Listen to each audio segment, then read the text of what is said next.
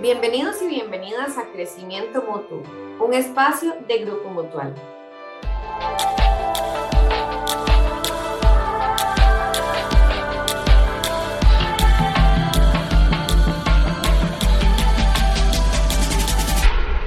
Hola, les saluda Catalina Chávez y hoy vamos a conversar sobre cómo podemos apoyar a los niños y niñas a potenciar esas habilidades artísticas. Hoy tenemos como invitado a Luis Sanabria. Luis es productor, quien ha estado involucrado en varios proyectos nacionales para televisión y conciertos. Ha trabajado como representante de artistas como Natalia Monge, Vanessa González, Scats y el proyecto más reciente, Chiquiticos, del que conversaremos más adelante. Bueno, Luis, primero que todo, muchísimas gracias por aceptar la invitación para el podcast de Crecimiento Mutuo. Bueno, Catalina, muchas gracias por eh, tomarme en cuenta, gracias a ustedes más bien y también gracias a las personas que están escuchándonos por compartir este ratito que, que para mí es importante porque está dirigido hacia un tema que me parece es trascendental. Totalmente, muchísimas gracias Luis. Crecimiento Mutuo es un podcast que precisamente nos permite ampliar diversos temas para continuar creciendo personal y profesionalmente queremos compartir con usted no solo su punto de vista como profesional en el campo artístico, sino también como el papá de Jam, que es un niño realmente que es un gran artista. Luis, ¿cómo podemos potenciar las habilidades de los niños y las niñas, manteniendo un balance para que sea de disfrute de ellos y que no lo perciban eh, como una obligación? Bueno, ese punto es muy interesante porque todas nuestras niñas y todos nuestros niños tienen habilidades extracurriculares, ¿verdad? Nuestro sistema educativo y nuestro sistema social también nos, nos condiciona de alguna manera o nos acomoda en, una posición en la que la formalidad está ligada con, con la educación académica, ¿verdad? El proceso de preescolar, escolar, colegial y universitario. Entonces, todo lo que esté relacionado con ese proceso educativo es lo que llamamos formal. ¿Qué quiere decir? Que es lo que nuestros hijos e hijas están o, tienen la responsabilidad, del proceso que tienen la responsabilidad de cumplir en su formación. Todos los demás elementos siempre se han visto como complementarios, inclusive en algunos casos hasta la educación religiosa. Entonces, a veces olvidamos como padres de familia que nuestros hijos desarrollan sensibilidad a otros temas, a otro tipo de gustos y precisamente es ahí donde eh, nosotros tenemos la oportunidad de crecer con ellos en temas más, más relacionados con la parte social, con la parte emocional. Eh, a ver, pues sí, en la escuela, en el colegio, eh, se desarrollan un montón de habilidades sociales, ¿verdad? no solamente académicas, pero todos este, hemos tenido la oportunidad con nuestros niños de encontrar y compartir inclusive gustos, aficiones a diferentes cosas. A algunos les gusta el deporte, otros les gusta la música, otros les gustan los videojuegos, otros les les gusta el TikTok, eh, ¿verdad? Hay, tantas afinidades. Entonces, todos nuestros hijos y todas nuestras hijas tienen habilidades extracurriculares, habilidades que están fuera de ese esquema formal de educación. Entonces, lo que nosotros hemos eh, implementado es estimular eso, estimular la afición que ellos desarrollen e irla convirtiendo de alguna manera en una disciplina amigable cuando de verdad ellos muestran eh, un gusto muy grande por alguna manifestación, en este caso, en el caso nuestro, artística, existe la posibilidad de incluirlos a ellos en procesos formativos, ¿verdad? Llámese academias, escuelas, eh, tutorías, cursos, etcétera. Y en ese proceso también ellos van adquiriendo como, como una disciplina. En el caso de mi hijo, ahora que lo mencionabas, él empezó a estudiar teatro, actuación a, las, a los tres años y medio y, música a los cuatro años recién cumplidos. Y conforme fue pasando ese primer proceso de adaptación, a ver si cómo se sentía él, sabiendo que tenía una rutina, que tenía que ir a clases toda una vez a la semana, que tenía que cumplir con asignaciones, inclusive antes de entrar a la escuela. En ese proceso uno va, va detectando si el gusto por esa, por esa disciplina, por esa, perdón, por ese arte en este caso, es tan grande que ellos de manera natural se les desarrolla la disciplina que implica la misma. Bueno, ese concepto de disciplina amigable me encantó. La verdad me parece que, que nos queda muy claro y el tema también de, de esos reconocimientos de experiencias, que es eh, ese tiempo y esos temas que no se pueden repetir. Entonces, definitivamente eh, es muy importante. Luis, para, para saber cómo recomendar a los padres, usted nos puede dar algunos ejemplos, algunos consejos para equilibrar esos estudios con el tiempo que se debe invertir en mejorar esos talentos? Creo que el primer proceso importante es establecer una rutina, ¿verdad? Así como ellos tienen que, que es sano desde pequeños formarles hábitos, levantarse, tender su cama, llevar el paño, bañarse, secarse, recoger la ropa, desayunar, lavarse los dientes, vestirse, etc. Entonces, el primer consejo es involucrar eso dentro de la rutina y que ellos lo asimilen como tal, como que ellos ya no se preguntan o que ya no les da pereza, sino que ya es parte de algo que, que hacen y que están acostumbrados a hacer. A mí me da mucha risa porque que de repente, pues en mi caso mi hijo, se, levanta a las seis, él sabe que a las seis y treinta tiene que estar ya desayunando con todo lo anterior listo, bañado, cuarto, con, eh, cama tendida, etcétera. Eh, sabe que de 6 y 30, 6 y 45 es su espacio de desayuno y de 6 y 45 a 7 y 15 de la mañana es su espacio para, para practicar piano. Y ya lo hace, solito. Claro, y eso va acompañado en los momentos difíciles, porque hay momentos que de repente que se levantó con sueño, que, el día anterior hubo que acostarse tarde o que tenemos otras cosas, que, o que le está costando algo, ya experiencias que él ha vivido antes le funcionan de motivación. Inclusive yo, yo hasta estratégicamente, donde él tiene el piano, le puse varias fotos de momentos muy emotivos que ha vivido artísticamente para que él cuando esté tocando el piano esté viéndolas y se esté recordando de qué tan bonita recompensa puede haber detrás de un esfuerzo como estos. Bueno, es una muy buena manera, ¿verdad? Esa motivación y ese, ese estar recordando esos buenos momentos para que continúe con esa habilidad. En este caso me gustaría saber, Luis, ¿Qué siente usted que es lo que allá más le gusta, qué es lo que más disfruta y a usted qué es lo que más lo enorgullece de verlo desarrollándose en esta carrera?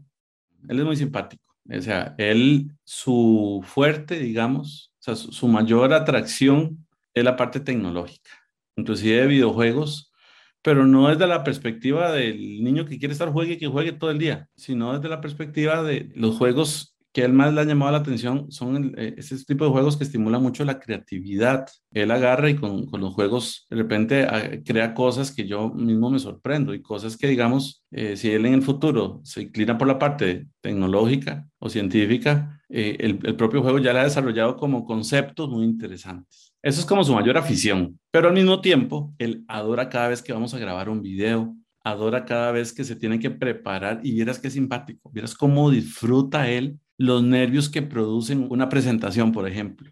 Él combina en que, papá, es que estoy muy emocionado, demasiado emocionado, pero estoy muy nervioso, pero estoy muy emocionado. Es una, una dualidad tan simpática. Entonces, ¿cuál es el orgullo y la satisfacción que uno puede tener? Eh, es ver en práctica varias cosas. Uno, la disciplina. Dos, ir sembrando en ellos una actitud proactiva. Tres, el valor del trabajo en equipo también, que es sumamente importante en estos procesos. Cuatro, el valor también que tiene enfrentarse a los retos. Y cinco, pues la satisfacción del, deber cumplido, digamos, tanto para uno como para ellos. ¿Por qué? Porque en el 99% de las ocasiones, cada vez que hemos este, superado un reto, ya ellos están preguntando por el siguiente. Bueno, aquí aprovechando también su conocimiento como representante artístico, sí me gustaría que nos cuente qué cuidados deberían de tener los padres o encargados de, los niños y las niñas a la hora de firmar un contrato o al incluir a, a sus hijos en una agencia. Como cualquier persona que quiera establecer una relación formal, siempre es bueno, el primer punto es las referencias, ¿verdad?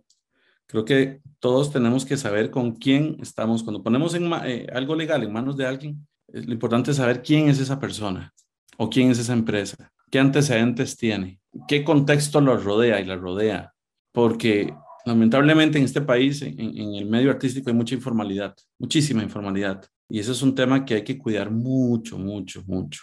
Hay que, hay que saber bien con quién se está hablando. Hay que ver referencias de clientes, hay que prestarle mucha atención a qué tipo de comunicación nos da esa persona. Digamos, detalles como desde que de repente las cosas serias te las comunican por una llamada, por un WhatsApp, versus que te las comuniquen por correo. Que de repente que el correo sea un correo institucional y no un correo personal.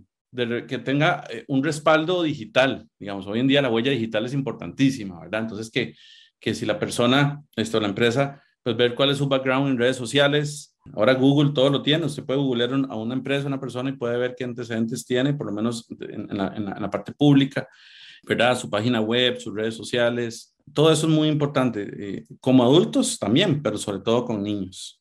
Luego, el, otro punto importante es, pues, exigir formalidad, básicamente. Si quieren firmar algo, bueno, entonces someter esa, negociación, ¿verdad? A, a, la, entrega de documentos formales, a someter al criterio de, un profesional en, la parte de derecho, un abogado, eh, un notario, etcétera, pues el, texto de lo que se va a firmar, siempre buscando todas las cláusulas de protección habidas y por haber para, el caso de, los infantes. Sabemos que muchos cantantes, modelos, actores, actrices nacionales han iniciado su carrera desde pequeños y ahora continúa siendo su, su principal o su única fuente de ingresos. ¿Cómo pueden hacer? ¿Cuáles serían los principales consejos eh, para que ellos logren mantenerse en el tiempo activos dentro de este gremio artístico? Cuando usted realiza un emprendimiento artístico, usted tiene que imaginarse que es exactamente lo mismo que hacer un, un negocio, una empresa ok, yo quiero ser artista. Bueno, ¿qué artista voy a ser? ¿Qué tipo de artista voy a ser? Si es música, ¿qué tipo de música voy a hacer? ¿Quién consume esa música? ¿En qué plataformas se distribuye esa música? ¿Verdad? Si yo voy a hacer una, un negocio de zapatos, ¿qué, ¿qué tipo de zapatos voy a hacer? ¿Qué tipo de personas compran esos zapatos? ¿Por dónde se, venden esos zapatos? ¿Verdad? Es un poquito la analogía. Entonces, toda esa serie de criterios eh, son importantes considerarlos antes de iniciar un emprendimiento, porque si no pasa lo que pasa en la mayoría de los casos en los que los artistas llegan, se emocionan, hacen una canción, hacen un video, hacen un disco, montan una obra de teatro, pero nunca se preguntaron quién era su público meta, nunca se preguntaron qué plataformas de comunicación eh, eh, tenían disponibles o, por lo menos a cuáles podían aspirar. Nunca se preguntaron a través de qué plataformas podían poner eso a disposición de su público para tener un retorno. Y a veces ni siquiera económico. Por lo menos el, el, primer retorno es la, la, la, difusión y la aceptación del público. Entonces, muchas veces, en la mayoría de los casos, los artistas actúan de manera intuitiva, este, sin ningún tipo de planificación, hacen las cosas y cuando ya la tienen lista, ahora sí, ¿qué hacemos con esto? Y es ahí donde lamentablemente muchos este, chocan con un pared, porque después se dan cuenta que no saben por dónde promocionarlo, no saben dónde presentarlo, no saben ni mucho menos cómo monetizarlo. Eh, y eh, es ahí donde de repente sale el discurso de que aquí no se apoya el talento nacional y un montón de cosas que, que lamentablemente muchas veces el, el responsable número uno, de la manera más inocente posible, pero, pero al final de cuentas el responsable es el artista. Lo segundo es la calidad. Estamos en una era digital que nos permite crear productos de calidad con bajos presupuestos, no como antes. Si antes quería grabar algo eh, en audio, por ejemplo, tenía que contratar un estudio que era carísimo. Ahora hay un montón de herramientas digitales que te, permite tener te permiten tener perdón, un home studio donde puedes este, crear muchas cosas. Eh, y además hay hasta capacitaciones virtuales para, para poder producir cosas de calidad con poco o nada presupuesto. Muchas cosas se pueden hacer con presupuestos reducidos y nulos si le ponemos atención a los detalles, al gusto, a ciertas cosas básicas para que algo suene, se vea o se presente bien. Entonces es muy importante la calidad y la creatividad a la hora de producir nuestros contenidos.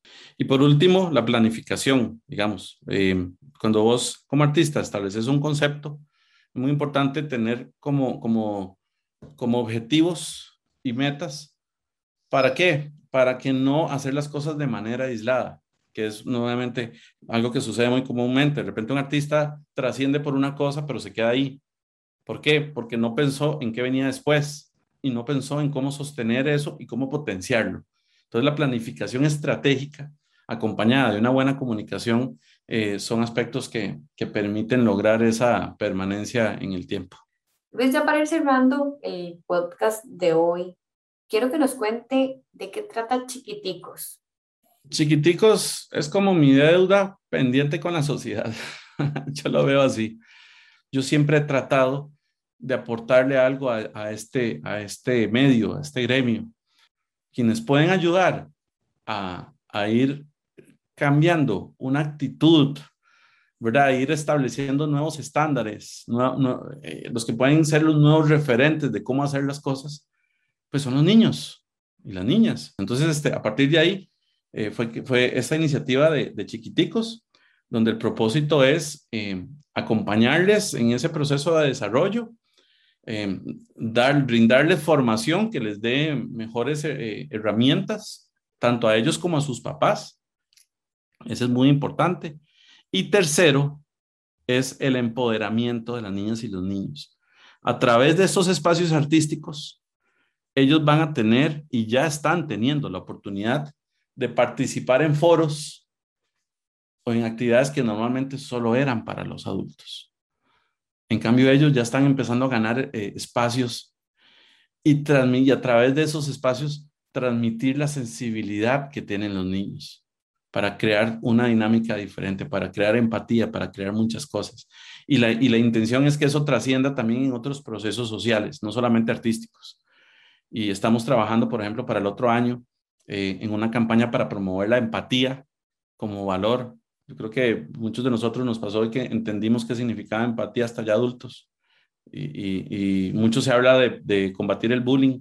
Nosotros este, vamos a lanzar una campaña como chiquiticos para promover la empatía como una herramienta para prevenir el bullying. Creo que cuando hay empatía, cuando las personas actuamos con empatía, nos ahorramos un montón de cosas este, feas, incómodas en, en la convivencia social. Entonces, ese es el tercer objetivo, empoderar a, empoderarlos a ellos y a ellas para que también se conviertan en agentes de cambio en otros procesos de convivencia social. Qué interesante, qué proyecto tan bonito, ¿verdad? Eh, inclusive no solo desde la parte artística de ellos, sino ese, ese aportar a la sociedad. Muchas gracias, Luis, y, y gracias a Chiquititos por iniciar con este proyecto tan bonito. Ha sido muy interesante toda la información que nos ha eh, contado el día de hoy. En caso de que estén interesados en contactarlo como representante, productor o conocer sobre estos proyectos que están usted desarrollando, ¿cómo pueden ubicarlo en redes sociales? Tanto en Instagram como en Facebook, nada más ponen arroba chiquiticos TV, arroba chiqui, chiquiticos TV, ¿verdad? Este, entonces ponen eso en Facebook y aparece nuestra página, igual en Instagram. O también tenemos un WhatsApp que es el 8877-3030. 8877-3030. Bueno, yo les agradezco siempre que, que exista un espacio para tratar de crear una sensibilidad diferente hacia nuestras niñas y nuestros niños. Eh, yo lo agradezco porque con ello abrimos la oportunidad para, para crear nuevas cosas, para que ellos este, puedan tener una perspectiva más amplia de, mundo, de vida. Eh, y de verdad estoy seguro que tenemos muchas oportunidades para empoderarlos y, crear eh, mejores, una mejor convivencia social a través de ellos. Así que muchísimas gracias. Les mando un gran abrazo a ustedes eh, por, por, invitarme y, y a quienes estén escuchando. Muchas gracias. Bueno, muchas gracias a todos los que nos acompañaron en este podcast y como cerramos siempre, si es crecimiento mutuo, es mejor.